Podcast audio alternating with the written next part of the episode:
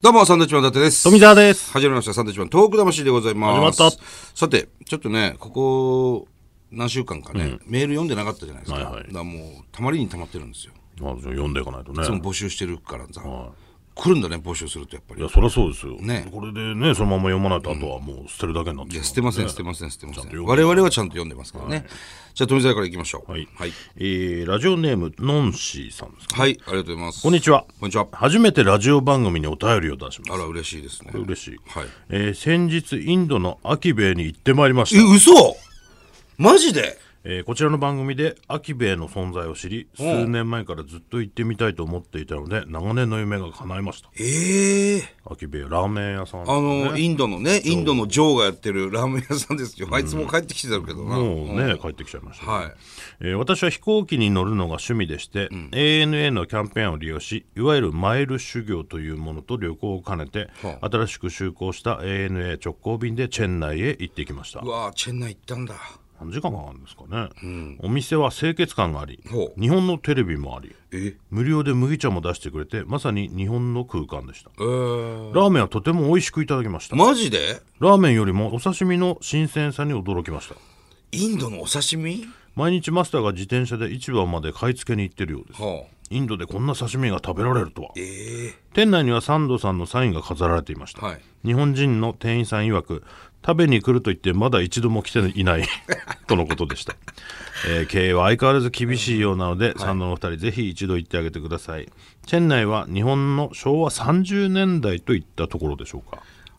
発展途上ではありますが街に勢いがあり人情味がありインド独特の文化が色濃く残る街で非常に興味深いところでした、これといった観光名所は少ないですが、また機会があれば訪れたいですマジで行ったんですねすごいね。よく行ったね。お刺身出すんですねちょっとな、どうなんだろうな。インドのお刺身って、醤油とかあんのかなまあこういうお店だからああるんじゃないですかあれなんだろうな外国行くとさ、なんか刺身わって思うのなんなの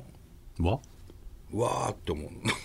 なんですかいやーと思う、うん、日本のお店で、国内でねお刺身出たら、うわすごいうまそうってペロペロ食べるけど、外国で出るお刺身ってうーんって一瞬ためらうの何なんだろうなまあでも僕はどこ行ってもわーっとお思う前はもうどこでもためらってるけど、俺なんだろうな不思議なんだよな海つながってんのにななんかだからあの何の魚なんだろうとか分かんないからじゃないですかああでもそれはあるかもしれない謎のやつ出てきたりするじゃないですか、そういうの熱帯魚みたいなやつだよねだからあーってなるんじゃないですかでも沖縄はね食えるんで普通にわあうまそうだねでもまあ沖縄はなんとなくあるグルクンとかねそうもう本当にいう知識があるからでしょそうあまあそうか、うん泳いでる魚はあんまり変わんないはずなんですけどねまあでも温度気温だったりね生息地がありますから、違うそうか、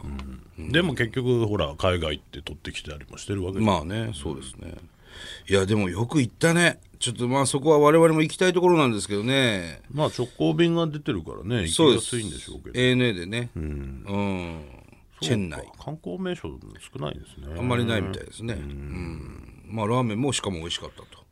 ねえ食べに行きたいんですけどねなかなかスケジュールがないあれかな、なんか美味しいって書かなかったら失礼かなって思ったのかなどういうこと美味しくないのいや美味しくないっていう噂じゃんなんかあんまりラーメンうんあそうなのって、まあ、言ってたよジョーも、うん、なんか日本の人が食べたらどうかな、まあ、少しずつほらインドの人にも合わせてるって言ってたからね、でも美味しいって言ってるね、でそれ以上に刺身がうまいっていうの気になるけどなラーメン屋さんですよね、毎日仕入れてるん買でいす付けねに行ってるんですよねチェン内の秋兵衛ね、行きましょういつかね、それまで頑張ってねはい経営大変だと思いますけいやそうどですね営業は秋続兵衛けてほしいな秋兵衛頑張っておいてくださいねチェン内の秋兵衛ぜひ皆さんもはい行ってみてくださ行いってみてください、さあ僕からはですねこう手書きの、えーお手紙いただきましたありがとうございますえーこちらの方、えーラジオネームそうそう魂さんありがとうございますえーいつもポッドキャストで拝聴しております、えー先日の放送で浪江町のお話をされておりましたが、これ福島県の浪江町ですね、えー私も東京から家族を連れて浪江の夏祭りに参加し、えーお二人のライブを見ることができました、ー夏祭りでね僕らはいはい漫才しに行きましたからね、えーそして小島さんがいらっしゃってたのに驚きま した僕らのファンそのうねですね、とても楽しかったです、えー実を言うと私自身浪江生まれ浪江育ちなんです震災前から地元を離れ、えー仕事の関係で東京で生活しております、えー当時は会社の同僚や上司などが心配してくださり家族のところに行ってあげなさいと休みを取らせていただき、えー避難先の家族のもとで数日間過ごしました実家があるってことですかねそうですね、えー幸い家族全員無事で、えー今では平穏な日々を過ごしております、原発事故以降は町がなくなるえーもう人が住めないなど、えー自分のふるさとがなくなってしまうのではないかという不安を、えー誰にも打ち明けられませんでした、えー一時的に町に入れるようになってから何度か訪れてみましたが町には生活感がなくひたすらに除染作業員の方が働いている光景を見て、えー心の中で本当にこの町はなくなってしまうのかもしれないと思ってしまいました、それから数年後浪江町の夏祭りにサンドイッチマンが来るよと妻に教えると即答で「よし行こう」と言ってくれましたへ子供たちも喜んでいました浪江町に向かう車中では東北魂を流し常磐道を北上町に入るとあれほど人の姿が見えなかった町に活気が戻り多くの人たちでにぎわいサンドさんのライブを見ている人の、えー笑顔を見て俺のふるさとはななくならないかもしれない、と確信しました浪江に来ていただき本当にありがとうございます、えー今現在は東京で生活しておりますが常に東北のことを思いふるさとの情報を集めております、ちなみに毎年2泊3日で仙台を訪れ東北楽天イーグルスの応援にも行っておりますと、いうことですねこれからも東北へ行き子どもたちにも東北の良さ素晴らしさを伝えていきたいと思いますということです、浪江の方なんですね地元がねえ嬉しいですねいや嬉しいですね来て本当くれにたんですうねん、浪江町の夏祭り確か今年行きましたよ確かにこういましたよねいた人3 4千人いたんじゃない、なんですかね、もう見えなかったからね向こう側がたくさん集まっていただいてねうんありがとうございました本当にございましまあ浪江にもね少しずつ戻ってきてると話は聞いておりますけども、人がねただそのお店とかがねあんまりその以前よりはなくなってきてたりするんでただその国道6号線沿いに大きなショッピングモールができたりとか、えー DIY センターができたりとか、そういうのもね我々は確認しましたから、まあもう少し時間かかるのかもしれないけどもたこれから徐々にという感じですかね、そうですね、あとまたあっちの方も行ってみないとねそういですけないなと思いますね。はいまた浪江焼きそばも食べたいですけど浪江焼きそばね、あれうまいからね、麺太めでね、はい本当に名物ですよあれは、うんさあ行きましょうかえーラジオネームベルンさんですかねありがとうございますえー台風19号の影響により河川が氾濫し多くの犠牲者が出てしまっていることにショックを受けています、はいえー福島や宮城岩手といった東北大震災で甚大な被害を受けた地域は8年経った今も復興に向け日々前に進んでいることと思います、はいそんな中今回の台風により悲惨な状態になってしまった地域も多く改めて天災の恐ろしさを感じております、私は現在23歳で都内に理学療法士ほう都内で理学療法士をしています、私はいつも疑問に思っていることがありますそれは地震や台風などの、えー災害発生時はニュースやラジオなどで被害状況など報道しておりますが、被害を受けた方々のその後の様子や生活について深く考えどんな苦しみがあるかなどを報道する番組が少ないことに疑問を感じます、現に東北大震災の復興に関わるニュースなどは近年ほとんど目にしません、えー仕事柄病気や怪我により麻痺や歩行困難言葉をうまく話せない方などと日々関わっております、この人たちは命こそ助かったけどこの先の人生をどう楽しくどう明るくその人らしく生きていくのかそもそも明るく楽しくなんてなれるのか、と日々胸が苦しくなっています自分はこの人たちの人生に理学療法士という立場で途中参加させてもらっているが実は何の役にも立っていなくて邪魔をしているだけなのではないかとも思ってしまいます、長くなりましたが地震や台風などの災害が発生していなくてもこの世界のどこかでは日々苦しみながら病気や怪我と戦っている患者様やそのご家族がいて幸いにも何も不自由なく生活できている人たちはその現状に少しでも関心を持つ機会を多く作るべきなのではないかと強く思います、私は災害も病気もその後の人生が一番大切だと思っています、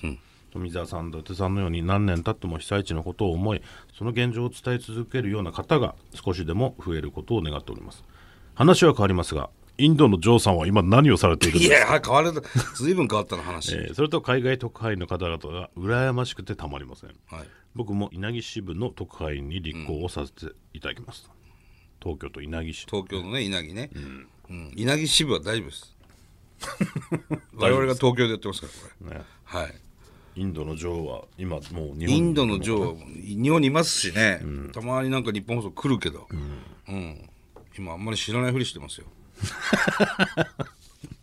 ね、うんまた来てくれると思いますけども。まあその後のお話ねうです確ねかにそれはねやっぱ気になるところではありますけどまあね報道なんていうのは常にこう新しい情報新しい情報を、えー探してそれをな伝ってしまいますからえねる、うん、メディアでもありますのでねなかなかずーっとそれにこう特化するっていうのはなかなか難しいことなのかもしれないけど、